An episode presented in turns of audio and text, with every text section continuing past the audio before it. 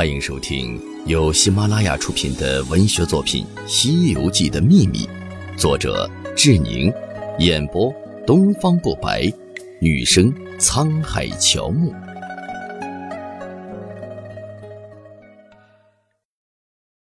第六十四章《西游记》里的情与欲三。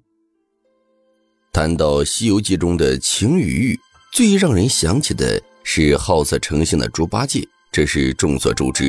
高老庄八戒娶了亲，是师徒几人中唯一有过婚姻经历的人。四圣试禅心时，八戒见了三个美貌女儿，心痒难挠，坐在那椅子上，疑似斟酌屁股，左扭右扭的，忍耐不住。